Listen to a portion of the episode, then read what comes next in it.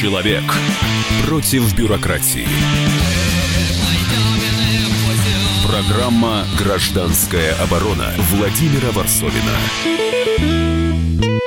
Да, ну и начнем с э, этой очень гла- главное событие этого дня, я думаю, этого месяца, ставка президента Казахстана Нурсултана Назарбаева. У нас в студии Дмитрий Стешин, специальный корреспондент комсомолки, который только что вернулся из Казахстана. И по теперь... странному совпадению. И ходит теперь по этажам нашей редакции, рассказывает, что это не он. А, ну, если серьезно, Дим, это патриарх даже среди наших президентов, один из самых старейших руководителей стран СНГ. Почему именно сейчас ты там был, вот буквально месяц назад, знаешь э, ну, многое о, современном Казахстане? Ты почувствовал, что что-то должно было в Казахстане измениться? Вообще я политики не касался, в политику я не лез, а, но практически все разговоры с людьми начинались, э, мы рано или поздно переходили на «а что будет после Назарбаева?». Но никто не предполагал отставки, наоборот, мне говорили не раз, что «А, это Азия, здесь строна только уносит ногами вперед. Никто не думал, что э, Елбасы, отец нации, как его называют в Казахстане, уйдет со своего поста добровольно. Э, по инсайдам местным э, он очень плохо себя чувствовал последние годы. И практически, вот действительно, я там посмотрел новости, он не появлялся очень давно на публике. И, ну, вот, возможно, одна из причин отставок здоровья. А что это будет? Что будет теперь с без него. Для меня знак то, что последний указ, который подписал Назарбаев, это был указ о изъятии русского языка с денежных купюр в Казахстане. При этом в Казахстане на минутку проживает почти 20% русских. Для 18-миллионной страны это 3,5 миллиона человек. Это очень много. Вот. Их права э, без э, прибалтийских истерик, но постепенно и целенаправленно сокращались и зажимались, и я не знаю, как поведет себя. Я вот надеюсь только на лучшее. Ну, тут же сыпятся вопросы, если преемники и так далее, но это будет тема отдельной передачи. Конечно, мы разберем Казахстан.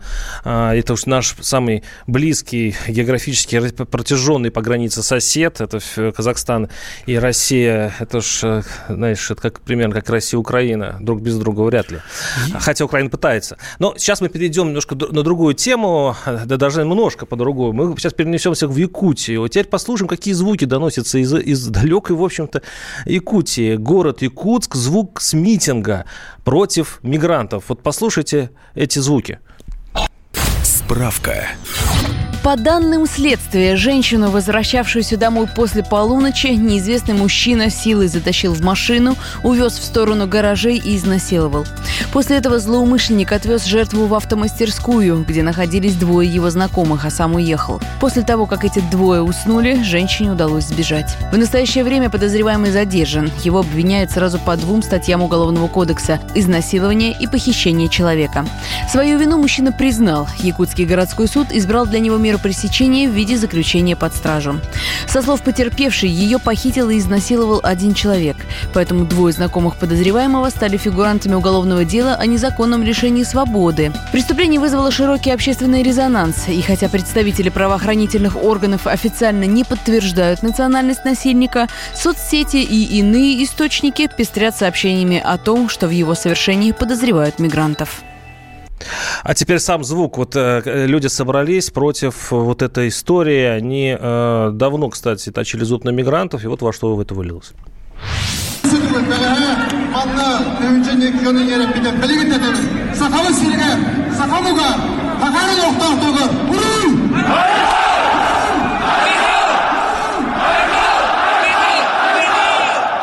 Вот так вот. Слушай, Владимир Жестоко, Владимирович, прям да? мир, труд, май, гастарбайтер, уезжай, да? Нет, нет, я сейчас пока только транслирую то, что приходит в, в, происходит в Якутске. Но еще одна интересная деталь.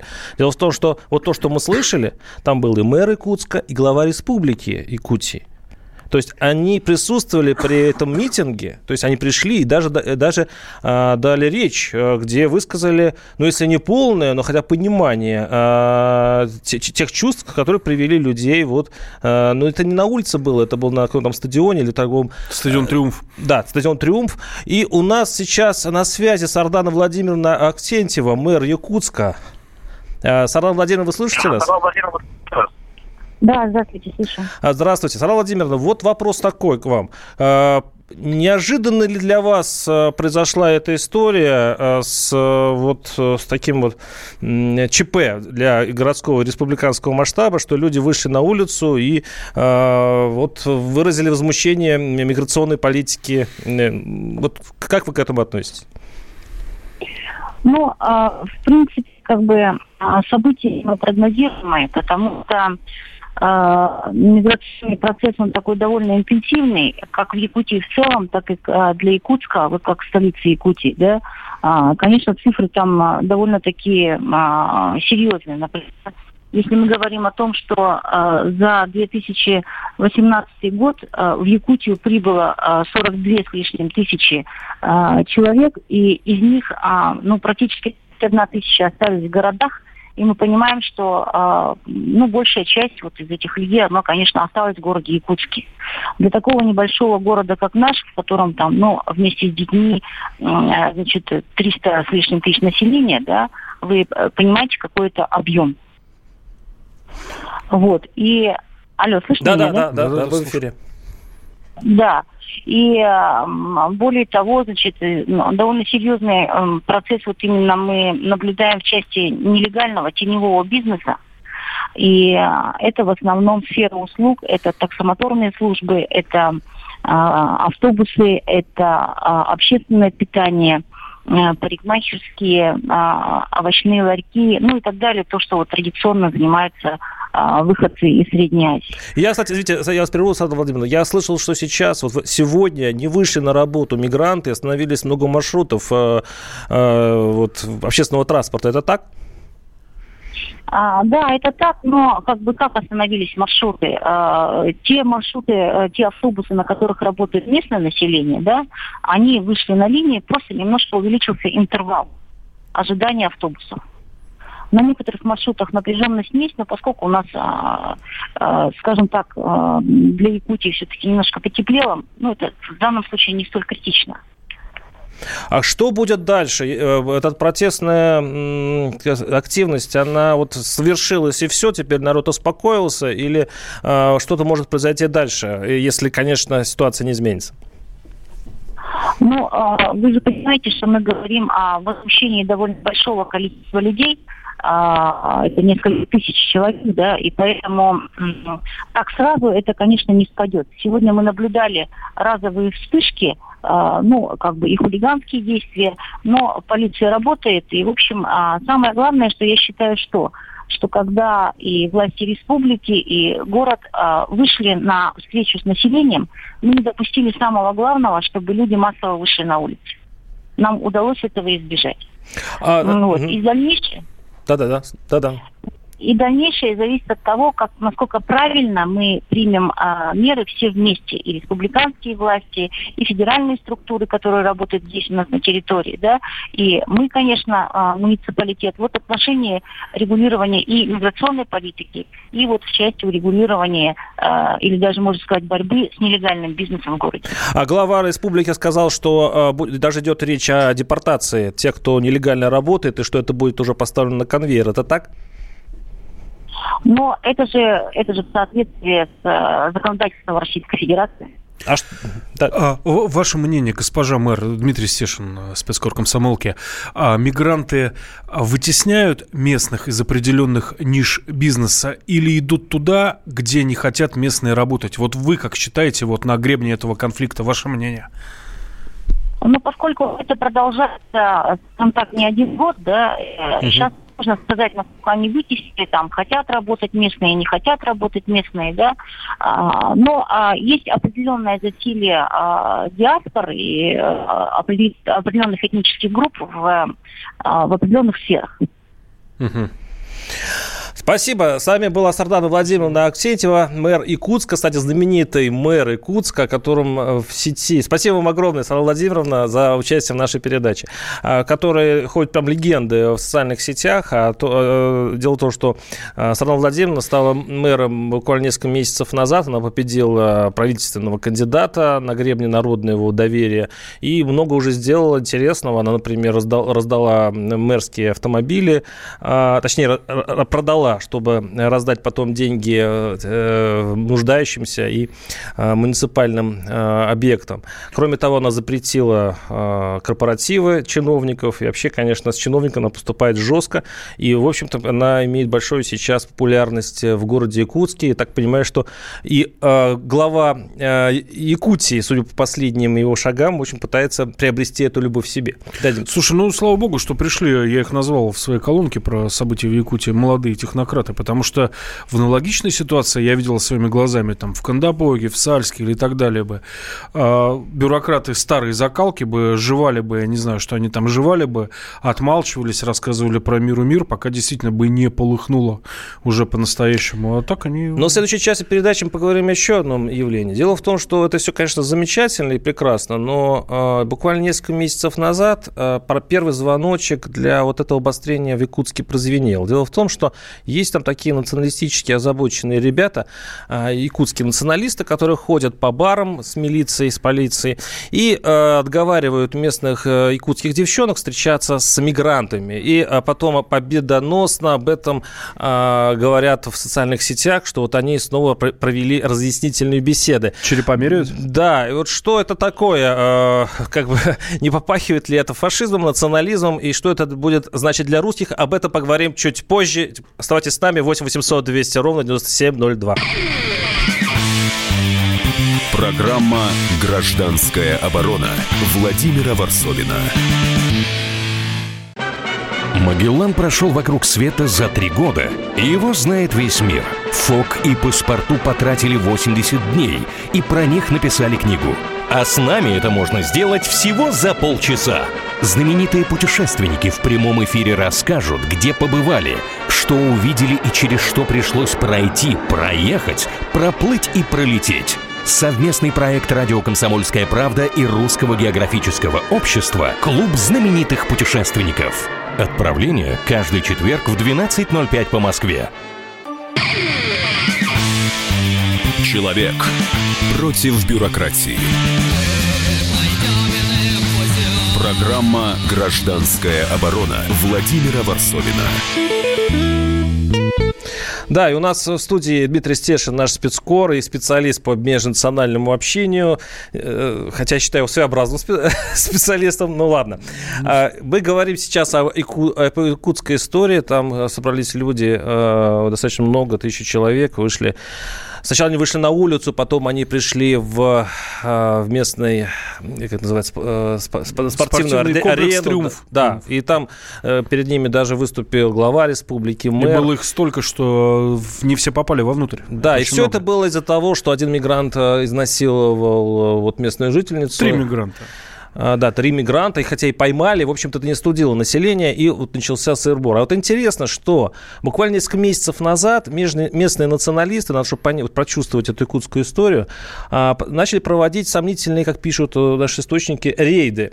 Они э, вместе с полицией ходили по злачным местам Якутска и, э, вот, как бы сказать так, проводили профилактические беседы с женщинами-якутками, чтобы они не встречались с мигрантами. И вот сейчас цитирую, как они потом рапортовали э, в социальных сетях, значит, местные националисты. Рейд прошел хорошо, это я цитирую. Нас было 25 человек. Как увидели нас приезжие, разбежались. Мы подошли к якутским девушкам и сказали им, чтобы они не, не водились с мигрантами, а возвращались к своим якутам. Одному приезжему я говорю, вы себя ведете вызывающе. На самом деле вы в гостях, а хозяин это я. Он стоит понурый, как ребенок, которого отругали. Конечно, они боятся нас 25 человек. А если мы нагрянем в количестве 50, так они, наверное, все так и полягут. Так говорится в аудиосообщении. В общем, эти высказывания правовой оценки не получили, зато через месяц случилось то, что вот сейчас случилось. То есть ты пытаешься не плавно, пытаюсь, плавно переложить не вину, пытаюсь. Я, сами виноваты, да? Я ну, показываю это... разные стороны этого конфликта. Володя, это мантра еще 2005 года. Сама виновата, короткую юбку Не-не, подожди, подожди. Вот, вот это явление есть. Ходят националисты... И по... еще русские тоже насилуют. Тоже вот хороший такой аргумент. Ну, давай говорить о конкретном вещи. Ну, якутские тоже насилуют. Ну, вот есть националисты якутские, есть. которые проводят рейды в Якутске. И Это у нормально? Меня, у меня с ними был конфликт. С ними был очень серьезный конфликт. Вы заметили, Владимир Владимирович нам сейчас ставил э, выступление, речь э, в этом э, дворце «Триумф», э, где э, мы не поняли ни слова, потому что все говорилось на якутском языке, а на минуточку, в республике Саха половина населения русские, половина якуты.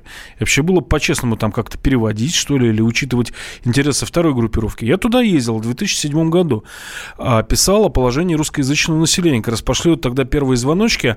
Я объясню подоплеку. Кто-то у нас в стране продвигал идею великого Турана. Поскольку якуты считаются тюркоязычными народами, когда, когда, которые когда-то очень давно ушли на север, там осели и адаптировались полностью. Вот они как раз и начали тогда, в тот период, э, привечать э, мигрантов-гастарбайтеров из Киргизии и Узбекистана, э, дружить за засос с турками. Ну, всем понятно, чем кончается нежная дружба с турками. Вот там на Крым можно посмотреть. Э, и э, начались скандалы распределения бесплатных бюджетных мест. Почему-то из 10 мест 9 а, бюджетников – это якуты. Распределение денег на культуру и так далее. Ну, вот я приехал туда, написал, написал, ну, насколько я могу, в здравый, взвешенный, спокойный материал. У нас по-другому просто юридический отдел бы не пропустил бы, если бы я там излил бы всю накопившуюся желчь. В итоге а, якутские националисты пять лет писали на меня заявления в прокуратуру, я ездил на какие-то допросы. Дим, ну, а твоя судьба, да, ну это понятно. Ты расскажи об этом случае. Вот эти рейды, вот наш слушатель пишет. Кстати, наш телефон Володь. 8 800 200 ровно 9702. Вот наш слушатель пишет. Они правильно делают э, по этим рейдам. И нам, азиатов, предупреждать надо. Они, я, вот просто, я просто знаю, чем это закончится. Они выгонят оттуда полтора грузовика мигрантов, а потом следом погонят 400 тысяч русских. По-другому и быть не может, и не было на постсоветском пространстве последние 30 лет, к сожалению. А, наш слушатель пишет, э, скажи, э, так, э, один насиловал, двое охраняли после изнасилования. Это не такой сарказм, что, дескать, это не надо врать, только один насиловал. Это по поводу вот изнасилования в Якутске, где обвиняют в этом одного из мигрантов. Они правильно делают, пишет наш слушатель, и нам, азиатов, предупреждать надо. Так, 8 800 200 ровно 9702 наши студийные телефоны. И вопрос такой, э, что делать? Чисто русский вопрос. Что делать э, Якутску и другим российским городам, где ну, у людей ну, вызывает некое сомнение в таком количестве присутствия мигрантов? Якутску ничего не делать. Мы вообще-то живем в одном правовом поле единого государства. У нас э, Якутия-Саха еще не отложилась, слава богу, да, от Российской Федерации. Вот. На самом деле, а, возможно, это какой-то, можно смотреть в этом позитивное зерно, это сигнал к власти о том, что давным-давно пора пересмотреть миграционную политику. Они пытаются ее пересматривать, но делают это настолько медленно и неохотно. У нас с тобой, Володь, первый материал о мигрантах вышел, если не ошибаюсь, за двумя нашими подписями в 2004 году. И с тех времен только вот первая ласточка, какие-то реальные весомые изменения в миграционное законодательство появились только в марте 2019 года. А, у нас сейчас будет на связи Вячеслав Александрович Приставнин, глава фонда «Миграция 21 век». А, он, кстати, был бывшим замглавы ФМС России, да, с которым, кстати, мы тоже в свое время с тобой бодались. Я помню те истории, когда мы с Димой а, пытались, а, скажем так, чтобы русская беженка из э, Узбекистана, Узбекистана да, получила паспорт. Это мы прошли столько мук и столько удивительных э, препонов и бюрократических, что мы, конечно, сердце разрывалось от того, как наши соотечественники, вот, э, и как мучают наши чиновники. Это, конечно, было жестоко. 8 800 200 ровно 9702. А, наши слушатели пишут. Завоз в Российскую Федерацию на ПМЖ из Азии огромный бизнес. Да, да. И, кстати говоря, вот если говорить об Иркутске, там э, рапортуют чиновники, что э, мигрантов становится меньше. А потом я докопался, готовясь к передаче, что на самом деле их становится больше, просто э, они не хотят платить, как у них называется. В общем, если человек иностранец, он должен за патент платить ежемесячно что-то там тысячи там рублей. По регионам разные суммы. В, Якутии, наверное, Да, и они легализируются как? Они все-таки устра... Э, покупают себе российский паспорт, они женятся на, ну, э, конечно, формально на русских и так далее, еще выбивают себе эти документы, и количество их, конечно, становится уже для таких маленьких городов э, достаточно весомым. Сохранение чисто... чистоты нации это для всех и национальности актуально. Пропаганда – это не запрет, не запрет, это закон. И пишет наш еще один слушатель. 8 800 297 02 наши, наши телефоны. И на связи Вячеслав Александрович Представнин, глава фонда «Миграция 21 век», бывший замглавы ФМС. Здравствуйте, Вячеслав Александрович. Здравствуйте. Добрый вечер. Вот мы сейчас рассматриваем якутскую историю. Мы уж как-то отвыкли от того, что против мигрантов выходят на улицы. Что случилось? У нас с миграционной политикой совсем уже стало плохо. Ну, честно говоря, она у нас как была, так и осталась. То есть ее практически нет никакой. Безнадежно, вот. как вы сказали. Да, так, к сожалению, да. А, кстати, выступления у нас постоянно происходят. Вот, просто они бывают той или иной степени интенсивности, то или, э, ну, еще зависит от региона. Поддерживают его начальники, не поддерживают, или пытаются замять некоторые протестные акции. Собственно, из-за этого попадают они публичное пространство или нет. А так вот мы э, пытаемся мониторить. Это уже сказать, что практически во всех регионах это бывает. Наверное, но, нет ни одного региона, где бы не было. Но это редкость, когда глава региона что-то не возглавляет этот митинг. Это что-то какой-то новый инструментарий в, вот, в региональной да. политике. Вот я как раз об этом и сказал. Да. Вот здесь почему? Потому что это, это движение возглавило да, руководство да, и республики, и города. Ну, что, на мой взгляд, конечно, не очень хорошо. А что вам мешало проверить вообще э, на наличие там, а потом нелегальный, легальный мигрант. Вот это разница, да, схватились, давайте будем проверять, сколько у нас нелегальных мигрантов, а сколько легальных. А что вы делали до этого времени? Ну, спросите хоть начальника, кто занимается миграцией, пусть он вам доложит. Какая-то странная ситуация. Кампанейщина. Да, с рынками в Москве было только что недавно, да, там какая-то была огромная облава, там операция была оперативная такая огромная. Ну, а вы говорите, давно у нас нет. У нас это постоянно бывает. Драки, массы беспорядки. Ну, регулярно. Вот, так что здесь я не вижу ничего такого экстраординарного. Вячеслав Александрович, а что надо да. делать в первую очередь сейчас, чтобы как-то подлатать э, эту политику? И ведь есть второй, э, вторая точка зрения, что нам нужны э, э руки мигрантов. У нас население все-таки не, не бурно растет, нам нужны трудовые руки.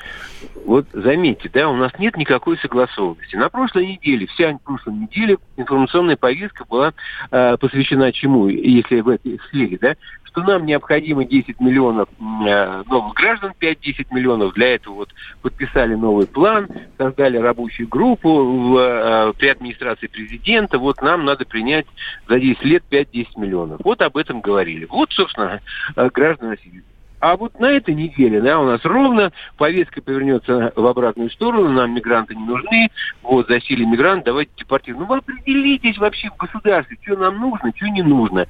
Четко артикулируйте, выстроите э, план действий, нормальный план действий, и действуйте, что тут такого. Только чтобы это было публично и про прозрачно. Спасибо. Это был Вячеслав Спасибо. Александрович э, Представнин, глава фонда «Миграция 21 века», бывший замглавы ФМС э, России, который утверждает, что миграционной политики у нас отсутствует. Ну и некоторые иллюзии тоже развеялись о том, что мигранты едут к нам поднимать Россию и умирающую Тверскую область. Они вместо этого в Шереметьево стоят на аварийке и сутками и ждут жирненького клиента. Вот все понятно. Но мне, честно говоря, действительно, России. мне самому кольнуло вот то, что э, руководство республики, получается, возглавили вот это движение. Оно может быть и... Мне оно кажется, может, вынуждено. Оно, оно может быть естественное, но э, если якутский пример будет тиражировать в России, оно приведет, конечно, к чуду, мне кажется, чудовищным результатам, когда русский марш э, превратится в еженедельную э, наше мероприятие, которое будет совершенно идиотским образом возглавить какой-нибудь мэр или губернатор. Это, конечно, страшно. Ну, сейчас мы прервемся, у нас нас небольшой, небольшая реклама. Оставайтесь с нами. 8 800 200 ровно 9702. Программа «Гражданская оборона» Владимира Варсовина. Ведущие на радио «Комсомольская правда» сдержанные и невозмутимые. Но из любого правила есть исключение – Дай по морде мне. Встань и дай. Хочешь стекло такое? Давай. Он, говно в эфир кидаешь. Я... Ты несешь какую-то хрень. Мы расстреляем его из водяных пистолетов мочой. Самый горячий парень радиостанции в прямом эфире. Исключение из правил с Максимом Шевченко. Слушайте по вторникам с 8 вечера по московскому времени. Человек против бюрократии. Программа «Гражданская оборона» Владимира Варсовина. Да, спасибо Дмитрию Стешину. Он, он э, сейчас ушел уже с нашей студии, потому что мы сейчас переходим на другую тему, но не могу не прочитать э, наше э, сообщение наших слушателей. Э, наши мигранты, ну, мы же, напоминаю, говорили о проблемах в Якутске, о том, что там после убийства якутской женщины мигрантам прошли антимигрантские митинги. Э, нам мигранты нужны для того, чтобы военные базы в Таджикистане были, пишет наш слушатель. Один другой э, ему отвечает, как будто бы состоял когда-то в РНЕ печаль. Вы забыли, как русские гнали с Азии. Теперь они тут быкуют, а взрыв национальный будет, и малым не покажется, угрожает другой. В общем, конечно, бушуют страсти у меня на ленте. Но сейчас давайте все-таки перейдем э, к, кстати, еще более жесткой теме. Хотел сказать миролюбивой. Нет, еще жестче. Потому что э, будем говорить о небольшом подмосковном городе Воскресенске, э, откуда я сделал материал недавно, съездил туда и описывал судьбу несчастного Дмитрия Грибова. Местный правозащитник боролся с наркомафией, боролся с местной коррупцией, и его забили битами. Причем забили его так, что, в общем-то, хранили его не почти в закрытом гробу, и даже в церкви его не, не показали. Это была казнь, как, э, пишут, как говорят его э, соратники. И я поехал описывать эту историю и столкнулся с еще одной проблемой такого вот нашего народного понятия. То есть мы такие живем по понятиям, ведь не по закону. А получилось так, что Грибов, оказывается, погиб из-за того, что однажды а, он нечаянно столкнулся с, с, с ребенком, 16-летний э, скутерист, э, налетел на его машину э, и, ободрал коленку. Ну, там была небольшая травма у него. Грибов вышел, дал ему 5000 рублей, дал свою визитку, что очень важно, что если что, пожалуйста, он э, всякую помощь окажет. И тут Грибов сделал самую главную ошибку своей жизни. Он не вызвал ГАИ. Хотя всегда был законником, он был действующим адвокатом, он помогал, э, кстати, малообеспеченным, он был из тех адвокатов, которые работали, ну, кто сколько даст. То есть он доводил дело до суда, ну, в смысле, там в суде, если все удовлетворяло заказчика, это обычно бедные воскресенские люди, и они его благодарили, чем могли. То есть это был такой народный адвокат. И э, когда сын этого мальчика пришел э, его как бы выбивать из него деньги, Грибов сильно э, удивился. А, он, э, его избили, а, Потом еще раз избили. Потом у него сожгли машину. А Грибов ходил по полиции и пытался добиться того, чтобы его заметили, чтобы возбудили уголовное дело. А, он, он же юрист, он же все хотел по суду, чтобы было. Он ходил по судам. Но полиция не возбуждала уголовное дело год, два, три. А когда через некоторое время он добился возбуждения уголовного дела, и а, человеку, который его избивал, а, причем не один, а там трое, четверо бывало, получил два года, заметьте, условно, а, его убили у дома матери. А, в общем-то, на этом история вот так же печально и закончилась. Она так проста и при этом так э, страшна, потому что так живет весь Воскресенск, и, мне кажется, так живет вся наша Россия. Мы, мы пытаемся защититься с помощью полиции, полицейские не возбуждают уголовное дело. Я пытался, кстати, добиться от МВД э, официально, от э, Следственного комитета объяснений, почему вы не возбуждали много лет, почему Зилов, это убийца, ну, подозреваемый в убийстве, э, ходил безнаказанно. И, в общем-то, если бы вы его дисциплинировали где-то 3-4 э, года назад, этого бы не случилось. Я не добился от ответа тоже. И вот этот, э, эту историю я хочу обсудить с Симоном Гдалевичем Кордонским, профессором Высшей школы экономики, завкафедрой местного самоуправления. Симон Гдалевич, здравствуйте. Здравствуйте. А вот это такая вот история, она литературная, когда человек пытается найти правду в законе, а его убивают по понятиям. Это типично для России? Ну, понимаете, про убивают это не типично. А, а, вот. А то, что живет по понятиям, типично.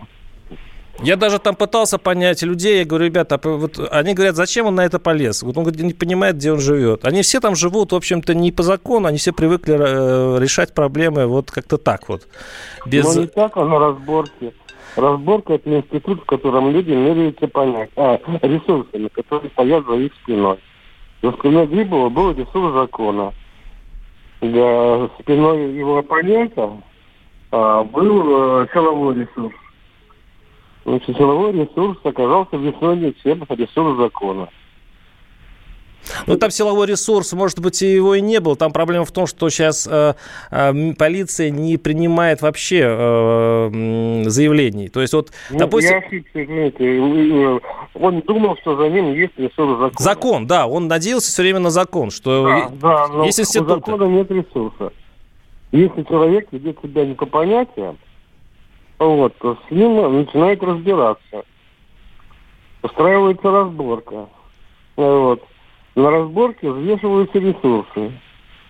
Угу. И он должен был признать себя, так сказать, э, с человеком с ограниченным ресурсом по, по сравнению с своим оппонентом. То есть он вел себя не по понятию. Да. Это стандартная история, типичная.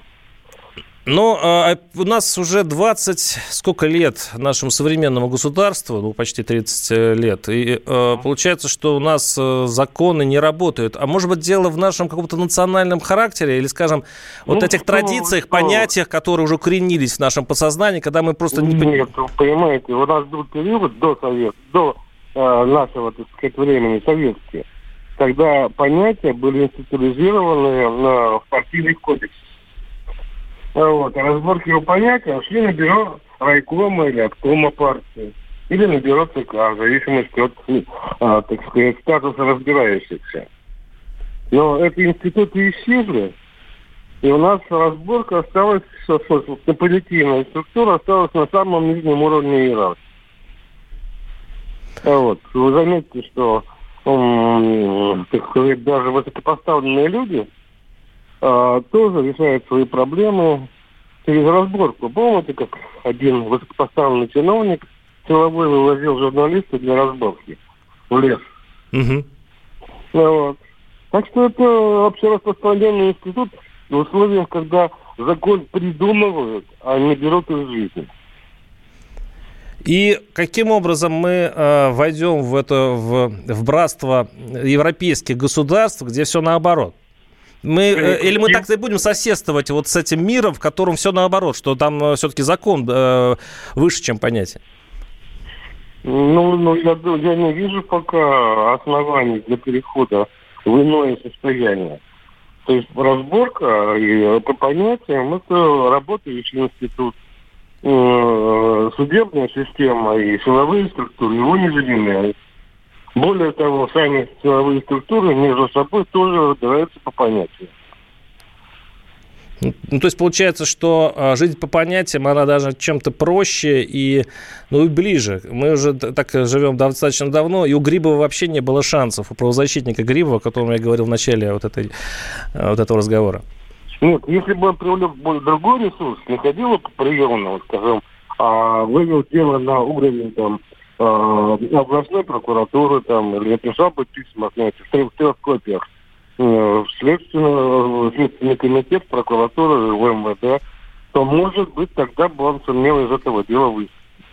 Спасибо. Это был Симон Далевич Кордонский. К сожалению, у вас плохая связь. Профессор Высшей школы экономики, зав. кафедрой местного самоуправления и вообще знаток э, российской, российской действительности. Я с удовольствием читаю его статьи э, по поводу, как устроена и русская, и российская экономика, и российская э, жизнь. Она много совпадает с, с моими ощущениями, потому что я тоже очень много катаюсь по стране. 8 800 200 ровно 97 02. Если человек ищет правду с помощью судов, с помощью полиции, с помощью закона, а какие у него шансы? Как вы думаете? Вот этот вопрос я хочу адресовать нашим слушателям. 8 800 200 ровно 9702. Если у вас это, э, случай, когда у вас возникали, ну, скажем так, недопонимания, зачем вообще нужны а, тогда а, правоохранительные органы, или наоборот, они работают так и в просак попадают, ну, просто какие-то наивные, неумелые люди. 8 800 200 ровно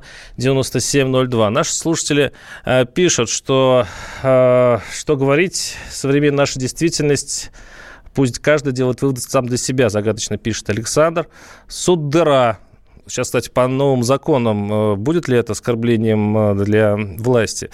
Это еще цветочки, что нас ждет впереди, пишет наш другой наш слушатель. А, это как раз у нас тема про мигрантов, но мы ее потихонечку проехали. А, Володенька, это пишут, видимо, мне. Как вы не поймете, дикий капитализм – это естественный отбор у животных. У нас, кстати, вернулся Дмитрий Стешин. Да. Вот. Не подумайте плохого. Я уходил присмотреть за своими филейчиками, заметочками. 8 800 200 ровно 9702 наши телефоны. Ну вот э, мы сейчас общались э, с Кордонским, профессором высшей школы экономики. Он сказал, что это обычная эта история, что, по большому счету, законов не существует в России, а существует только понятие. И э, э, кодекс силы. Кто за тобой стоит? Ну, как-то он очень утрирует. Ну, как не существует законов в России? Ну, допустим, если... Попробуй украти курицу, Владимир Владимирович. Так мне больше дадут, чем если бы я украл завод. Ну, да. Но все равно что-то работает. Давайте видеть во всем хорошее. И, кстати, мы сейчас увидим хорошее. Мы будем говорить о теме из Калининграда. Э, там местный инженер запустил собственную электростанцию. И теперь, о, о боги, счетчик закрутился в обратную сторону. И, это легально. Он теперь продает выработанную энергию, а у него там э, солнечные батареи и так далее, обратно городу, государству. И это оказывается возможно. И эту интересную историю мы обсудим буквально через несколько минут. Оставайтесь с нами. 8 800 200 ровно 9702. Программа «Гражданская оборона» Владимира Варсовина. Всем привет, я Андрей Норкин. А я Юлия Норкина. И мы переехали. К счастью, не на другую радиостанцию, просто на другое время. Простыми словами теперь в эфире по понедельникам, вторникам и средам в 9 вечера по московскому времени. Человек против бюрократии. Программа «Гражданская оборона» Владимира Варсовина. Да, и в студии у нас э, Дмитрий Стешин, специальный корреспондент. А на связи у нас просто великий человек, я считаю. Он заставил крутиться э, счетчик, электро... э, считающий электроэнергию, в обратную сторону. И это не жульничество, это действительно реальная история, при котором инженер из Калининграда продает выработанную им энергию городу, стране. Это Сергей Рыжиков на связи. Здравствуйте, Сергей. Здравствуйте. Добрый вечер. А, я, э, расскажите свою историю, вот если вкратце. Я так понимаю, что у вас есть дом, в котором э, много э, вырабатывает электроэнергию. То у, вас, то у вас солнечная электростанция и так далее. Не Правда? потребляет, а вырабатывает. Вырабатывает, прошу прощения, к концу эфира за, заговорился.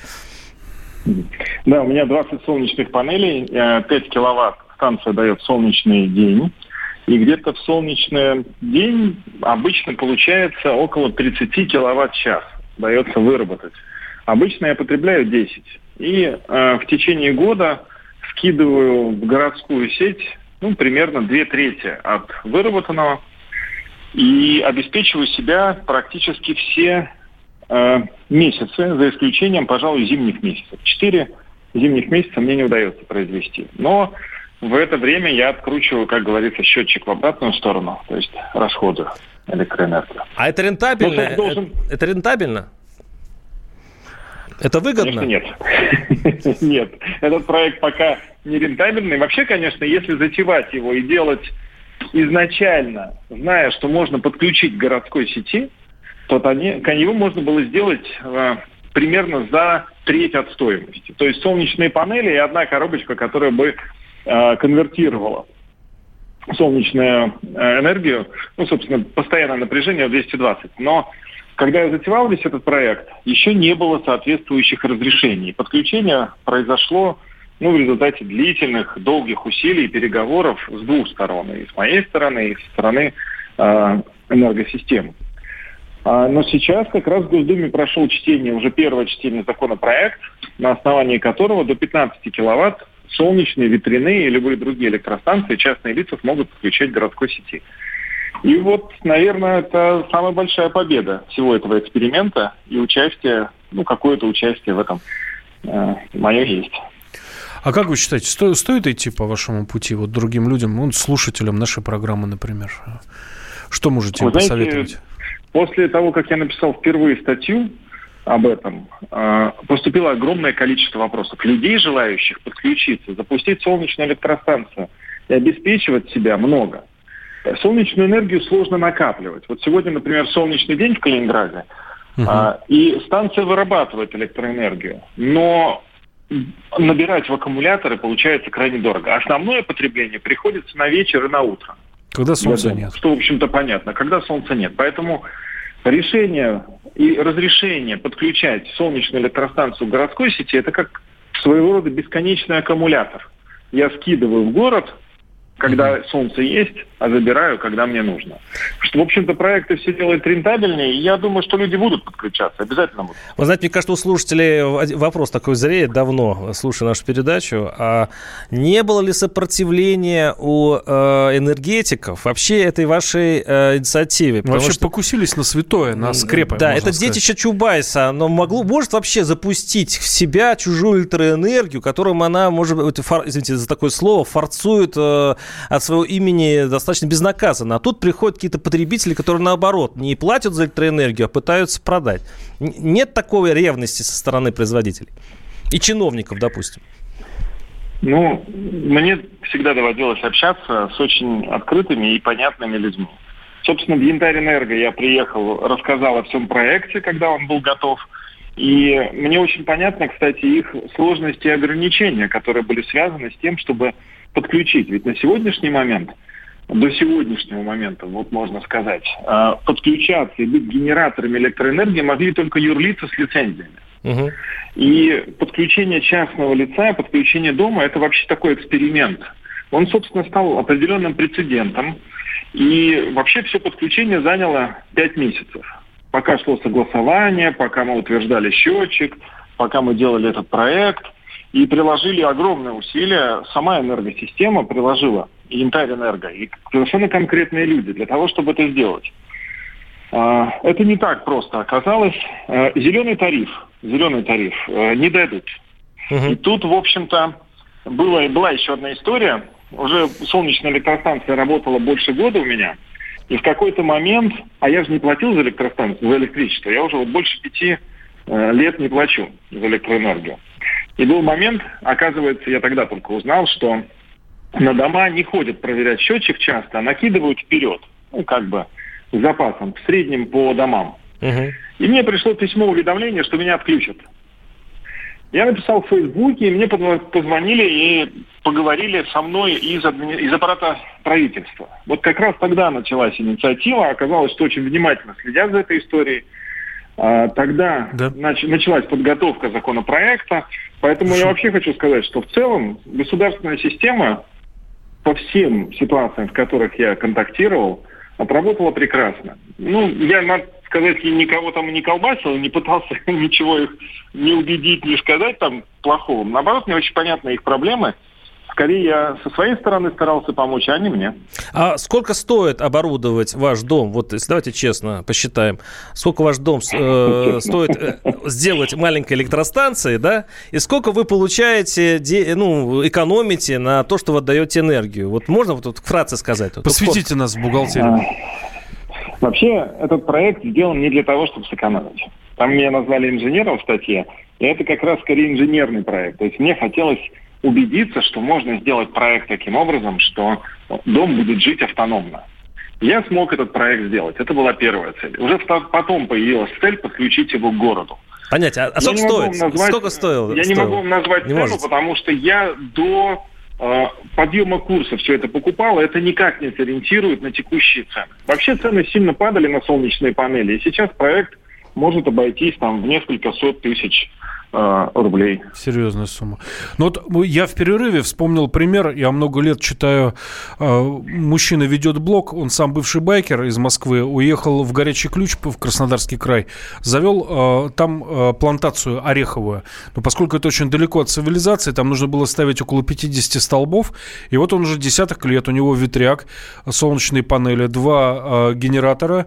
И он обеспечивает ноутбук, холодильник, летом кондиционер и так далее. И вот и в не дует и не собирается подключаться, самое главное. Наш слушатели пишут, на Украине уже давно можно собственное электричество закачивать в общую электрическую сеть. А кто говорит, что Украина без России загнется? А другой пишет, Чубайс задушит в зародыше эту тему. Это каждый будет генерить себе, генерить себе электричество, а с, как, э, с какого же тройной тариф драть? А с кого же тройной тариф драть?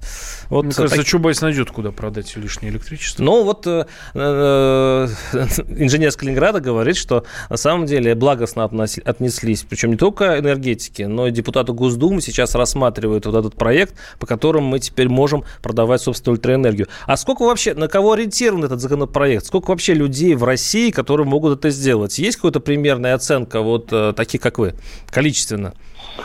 Я не знаю, возможно, э, энергосистемы оценивали количественные показатели, я думаю, что здесь самое главное открыть и сделать это доступным и возможным. Потому что ограничение, которое присутствовало раньше для юрлиц, а, оно, собственно, завершало вообще весь диалог. И у нас не было этой индустрии, не было этого бизнеса. И появление этого закона, ну вот у меня, например, 20 панелей, угу. это всего 5 киловатт. То есть реально можно поставить э, в три раза больше и поместиться в ограничение этого закона. И это прекрасно. То есть реально можно большие территории, большой объем вырабатывать и обеспечивать полностью себя запасом и при этом подключаться к городской сети. Я уверен, что это, по сути, открытие целого нового направления бизнеса, и для людей открытие возможностей, и для государства. Ну, только простой человек вряд ли сможет осилить. Он скорее будет покупать за бешеные знаете, деньги э, у энергетиков, чем вложиться в это дело. Нет, прекрасно. Прекрасно появляются. Потом начинается кредитование таких систем. Угу. Они э, начинают поступать э, в комплекте. Вообще, например, на немецком рынке банковские структуры кредитуют частных инвесторов, по сути, да, частные дома, uh-huh. на то, чтобы на их крыше поставить панели и скидывать в обратно в город. Фактически ведь можно сказать, что от того, что счетчик крутится в обратную сторону, это покупка электроэнергии по розничным ценам у гражданина. Но угу. разве что только деньги не перемещаются настоящие. То есть это выгода а энергетикам да? тоже, да? Ну, ну насчет энергетиков я не уверен, что им выгодно, потому что вообще в целом есть перепроизводство электроэнергии. Э, но Э, в этом смысле, наоборот, зачет, что они смогли пойти наперекор своей прямой выгоде и э, согласовать этот законопроект.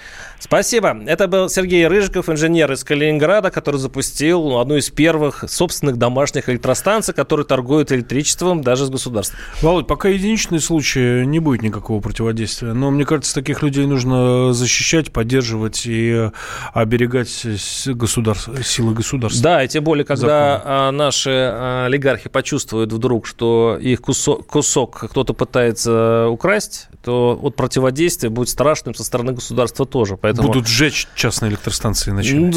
Я, я знаю историю со свиноводством, я знаю, как расправляются с маленькими с фермами э, наши большие люди, но это другая будет тема. Ну, общественное, думаю, должно защищать таких людей.